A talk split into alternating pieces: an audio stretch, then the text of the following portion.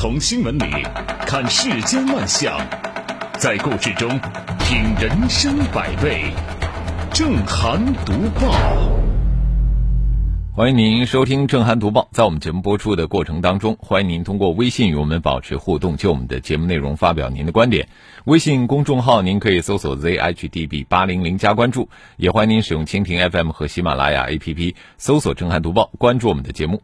好，来说今天的头条。近日，云南临沧个别县区要求通过上传购药证明、服药图片、视频等方式强制师生服用大锅药，引发了热议。临沧市教育体育局昨天发布通报，紧急叫停了这个错误的做法，并对给师生、呃家长带来的不便，在社会上造成的不良影响深表歉意，深刻检讨。要求老师和学生服用大锅药的做法，啊，表面上看是想预防疫情、保护师生的身体健康，这是出于好意。但是，采取上传购药证明、服药的图片、视频等强制手段，甚至呢以此来作为入学报到的条件，这就超过了界限。临沧市紧急叫停服用大锅药，这是对他们错误做法的纠偏。当然，我觉得不能止步于此啊，就是需要对涉事人员进行问责处理，并且采取严格的管控措施，规范当地的防控工作，规防范类似错误行为的再次发生。其实，这种行为，我觉得真的是历史悠久啊。别人我不知道，反正我小学的时候啊，就曾经喝过好几次这个板蓝根的大锅药汤啊。可以说，这个板蓝根真的是神药也。呃，从介绍来看啊，这个大锅药呢是指用大锅熬制的中草药，呃，主要是运用于民间。这个药方呢也不固定，但呢主要是包括像什么板蓝根呐、金银花，还有车前草这样的常见的中药材。目前受到新冠肺炎疫情的影响，各地呢都采取了严格的防疫措施。由于没有特效药和疫苗，有一些地方啊就试图拿这个中药当疫苗来服用，用以。来预防新冠肺炎，这个大锅药就是其中一种。但是啊，中国工程院院士石学敏称，就是从国家层面上来，现在没有肯定哪种中药可以预防新冠肺炎，所以不主张没有症状的健康人使用中草药来预防新冠肺炎，因为盲目的使用完全没有意义。可见，就是各地服用中药、集体喝这个大锅药的做法，缺乏预防新冠肺炎的依据。也不值得提倡啊，更不宜在师生群体当中去推广。从这个疫情发生以来的治理情况来看，各地政府部门不能够拍脑袋随意的出台防控措施，而是要遵循专家的建议，按照联防联控的要求，认真落实防控政策。同时呢，咱们大家伙儿要做好个人的防护，要少出门，不参加聚会。戴好口罩，做好个人卫生，保护好自己、家人，还有周围工作的同事，这样啊，才能够起到真正的预防作用。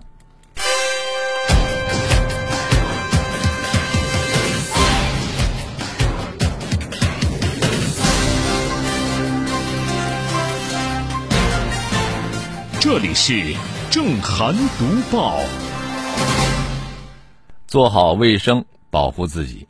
近日呢，记者从无锡市烹饪餐饮行业协会了解到，根据改陋习树新风文明倡议西十条和无锡市文明办、市商务局的工作要求，协会向全市餐饮服务单位发出文明餐饮三有倡议，以文明餐桌共抗疫情。这个三有里边就包括有公筷公勺，按菜品数量或用餐人数配备公筷公勺，全面提供。一菜一块，一汤一勺。呃，首批会员单位已经承诺积极响应倡议内容。呃，具体包括无锡湖滨饭店、太湖饭店、无锡大饭店、无锡君来酒店管理集团，还有友谊大饭店等一百二十六家餐饮服务单位。在这次疫情当中，很多家庭聚集性传播的病例都有这个聚餐的经历。我们的这个合餐制啊，共用菜盘、共用碗筷。造成了很多传染性疾病的交叉感染，可以说是严重影响了中国人的健康。那目前，中国已经是世界上乙肝、胃癌等肠胃疾病高发病率的一个国家之一，远远超过了世界的平均水平。呃，核参制其实就是罪魁祸首之一。那么，经过这样的一次疫情，其实我们更应该能够达成共识啊，提倡普及使用公筷，甚至呢，重新的拾起分餐制啊，让他们成为我们这个餐桌仪式的主角。其实我上周的这个正涵读报里面，我就谈到过分餐制，当时啊，就有听众朋友发微信来跟我说，这个事儿很难啊，为什么难呢？因为这是我们中国人呃一个根深蒂固的这个合餐观念，也就是说，直到现在，我们很多人认为说。围在一起不分彼此的吃饭，这是我们中国几千年的传统习俗，这是我们中国的文化特色。我在这里要纠错一下，这个认知是错误的啊！实际上，我们中国是世界上最早进行分餐制的国家，也是拥有分餐制历史最悠久的国家之一。在长达数千年的这个中国饮食文化中，席地而坐。分案而食的这个分餐制的进食方式，才是我们餐桌仪式的真正主角。因为我们很多人过去看过那个《三国演义》的电视连续剧，是吧？你有没有发现，这个里边只要是宴席啊，只要是吃饭，大家都是一人一个小桌啊，没有说围到一个圆桌子上吃饭的。根据《周礼》《礼记》这些古代的典籍记载，早在周朝，我们就实行了分餐制。而而在汉代古墓里边出土的这个餐具，就有分餐的餐盘，那叫做案。我们有一个成语，大家都都知道，叫举案齐眉，呃，说的是两口子，呃，心往一处想，劲儿往一处使。其实它是什么意思？它是指啊，夫妻间吃饭，一人一个小桌，哎，那个桌就是案。直到宋朝，这个分餐合餐制呢，才被贵族和这个。民众在舆论上接受，而到了清朝，合餐制才真正的取代了分餐制，成了我们中国社会最主要的吃饭方式，并且延续到今天。所以说，呃，一定程度上来讲呢，恢复这个分餐制，并不是违背中国传统，反倒是对我们中国优秀传统的继承和回归。一边是更热闹的聚餐气氛，而一边是关系到我们每个人的卫生。我觉得在这场疫情当中，我们应该能够对这两者做出抉择了吧？是不是？我觉得我们不得不改变那些之前被忽视的不良习惯，比如说吃野味儿，比如说聚餐相互夹菜。这里是正涵读报，共餐的习惯咱们要改啊。那么对于自媒体来说呢，吃人血馒头的这个陋习也要改。就在三月一号，有一篇题为《痛心张村镇台湾村贫困户家女儿服药自杀，只因没有手机上网课》的这个网帖呢，引发了大众的热议。这个帖子称啊，说二月二十九号，河南邓州市张村镇上营村的村民李某党上初三的二女儿李某，因为家中没钱给她买手机上网课，一时想不开。把母亲治疗精神疾病的药物大量的吞下，导致生命垂危。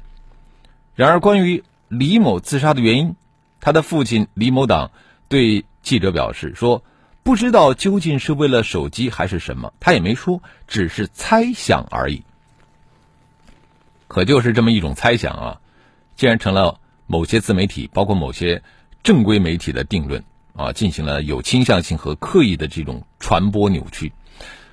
这种行为，我觉得既违背了真实客观是新闻的生命的第这个原则，也有可能对这个小女孩，包括对她的家庭造成严重的伤害。因为事实上，我们都知道，青春期的孩子啊，很多人他的心理比较单纯啊，又比较脆弱，抗压力呢不强，容易走极端啊，容易因为一些小事呢赌气呀，想不开。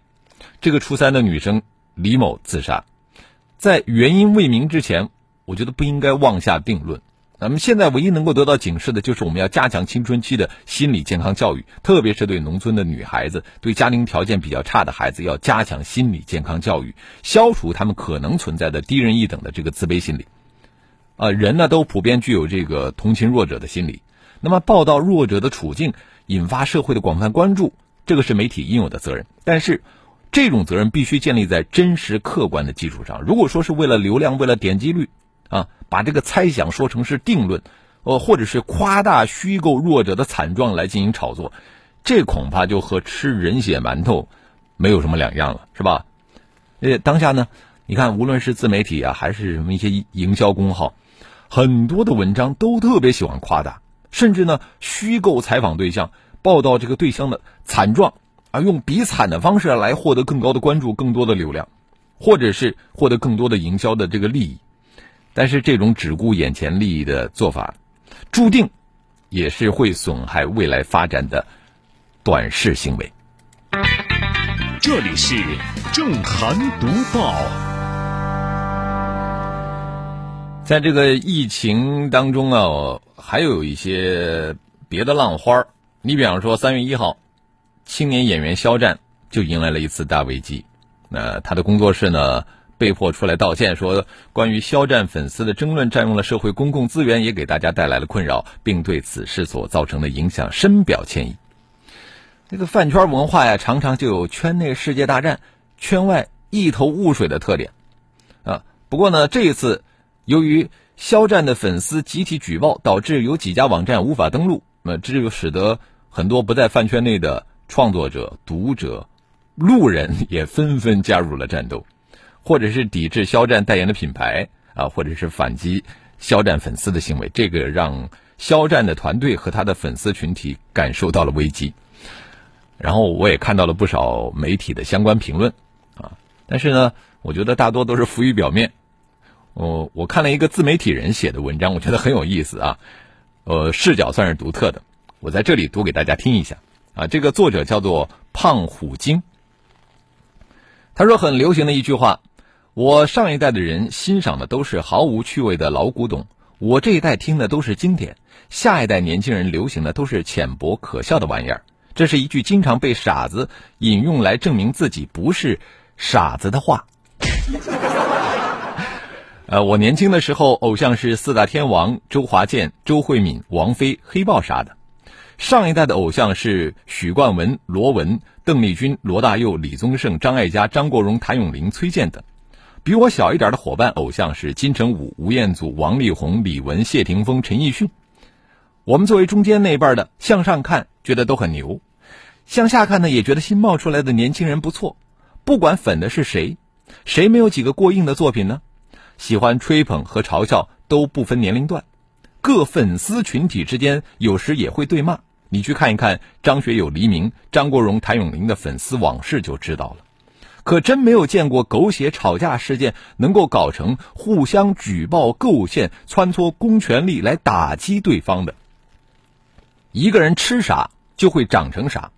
我们当年，你爹当年，你奶奶、爷爷当年，比你大个十岁的人当年听的啥、看的啥，你们这些小子知道吗？部分老中青当年看的电视剧，举个例子，《上海滩》《再像虎山行》《神探亨特》《加里森敢死队》。侠胆雄狮、血疑、排球女将、大西洋底来的人、太空堡垒、灌篮高手、花仙子、一休、神龙斗士、大明王朝、我爱我家、东京爱情故事、走向共和、无悔追踪、天道大时代、笑看风云、大明宫词、武林外传、士兵突击、潜伏、亮剑、蜗居黑冰等等。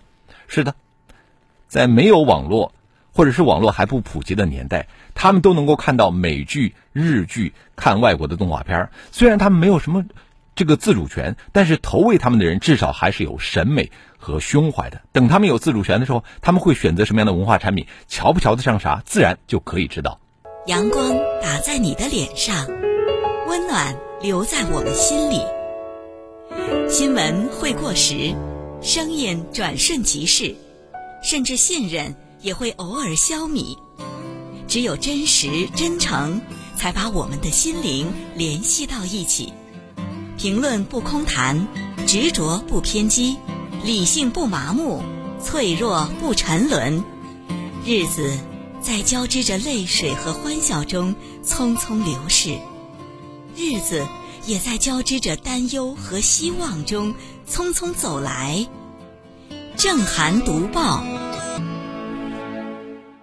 好，欢迎回来，这里是正在直播的正涵读报。我们接着前面的话题讲。你看看你们现在年轻人看的是啥玩意儿？打开这五六年的电视剧排行榜，一看一半是架空历史、胡扯的古装片、宫斗片，剩下一部分就是时装片。不管是描述普通白领还是律师、医生，都充满了意淫。当年我们看香港电视连续剧里边的主角住的，估计都没有现在号称上海、北京买不起房的小白领租房里的厕所好。当年我们还能看个什么贫嘴张大明啥的的，现在就剩点婆媳剧、家照家庭片，没有一个能说正常人话的，吸引眼球全靠无事生非互掐。最后点就是霸道总裁爱上我的剧了。可你拍之前能不能让霸道总裁先搞懂点商业常识再霸道呢？再说听的，你爷爷、你奶奶、你妈、你爹、我、你哥、你姐当年听过什么歌曲？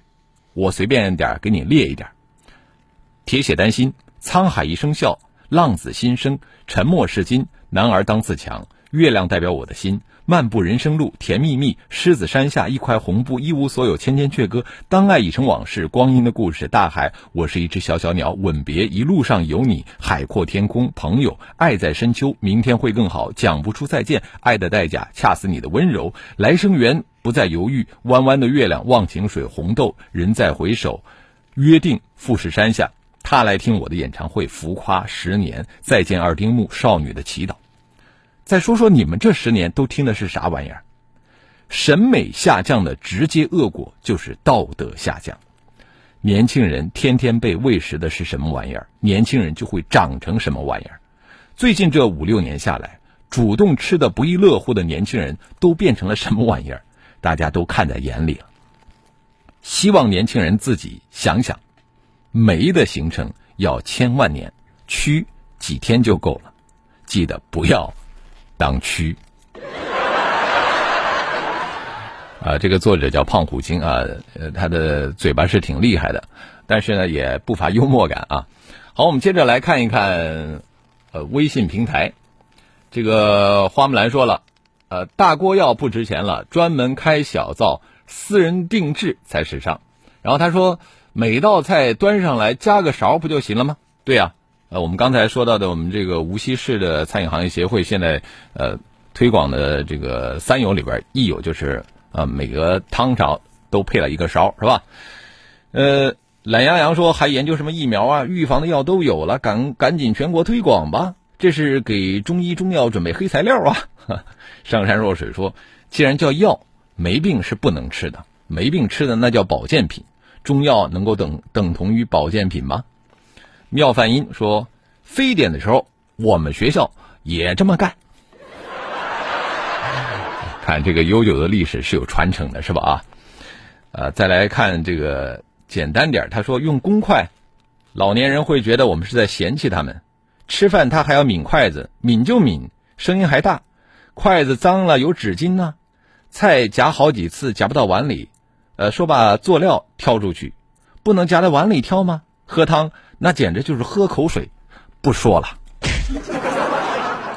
哎，可以想象啊，的确有的这个朋友啊，吃饭的习惯不是特别好啊，用个筷子呢，先在嘴上抿一抿，然后再到菜碗里去夹。嗯，呃，甜甜圈他说我老公家还会全家一起喝同一碗汤呢，每次问我为什么不一起，我都说我不爱喝汤。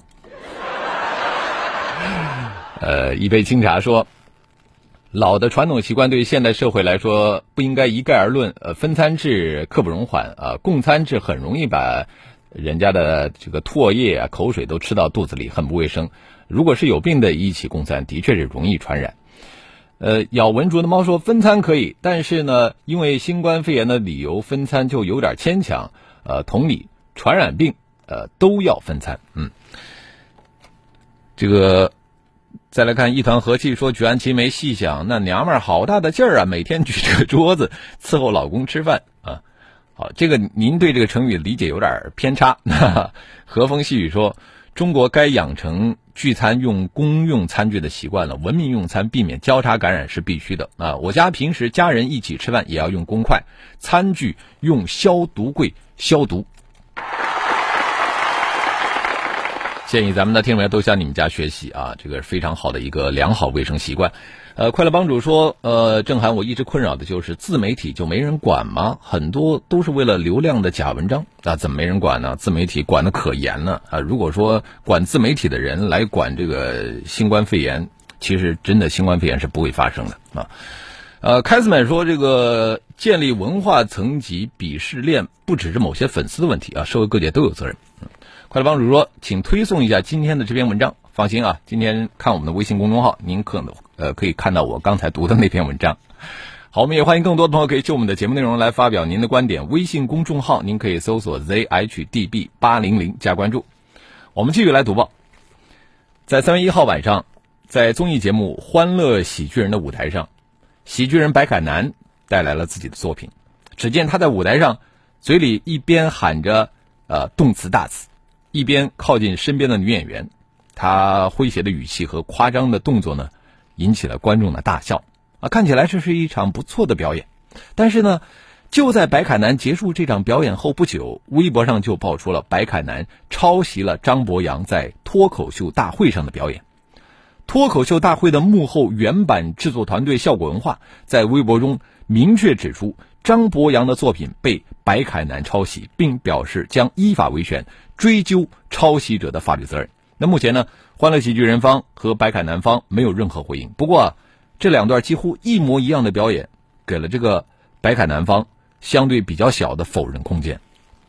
呃，大部分网友呢表示支持效果文化的维权，纷纷对白凯南的抄袭行为表示谴责。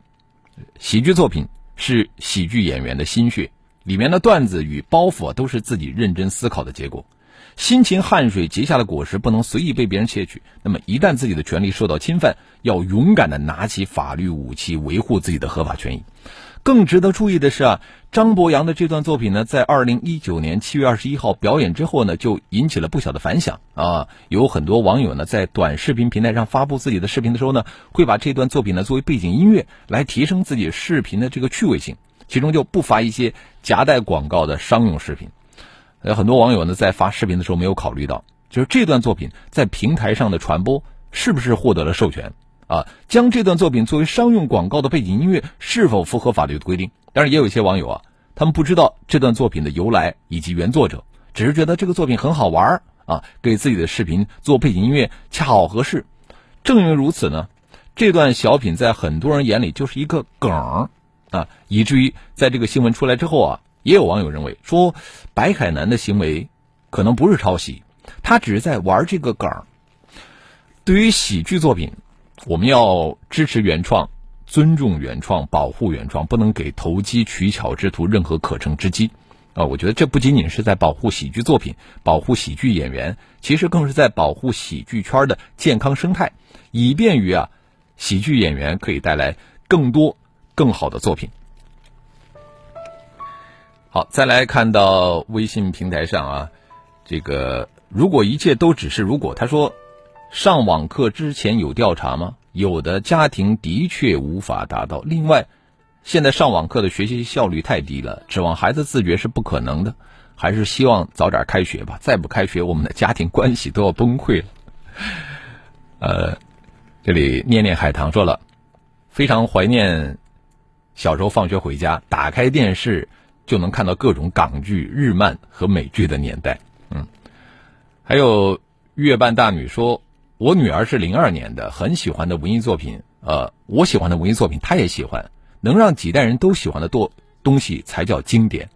我们这代人是看着经典作品长大的一代，年轻人如果现在没有好作品看，就看一看上一代人都看的啥，不错啊。这个驼铃说了，这个老的吃供饭。是得改，那小的最爱的火锅，是不是供呢？啊，确实，这个火锅其实也是供餐啊。好，呃，非常感谢听众们的收听和参与，我们今天的读报呢就说到这里。最后送给大家一首来自戴佩妮的新歌《误解》。更多的交流，请您搜索微信公众号 zhdb 八零零加关注，也欢迎您使用蜻蜓 FM 和喜马拉雅 APP 搜索“震撼读报”，关注我们的节目。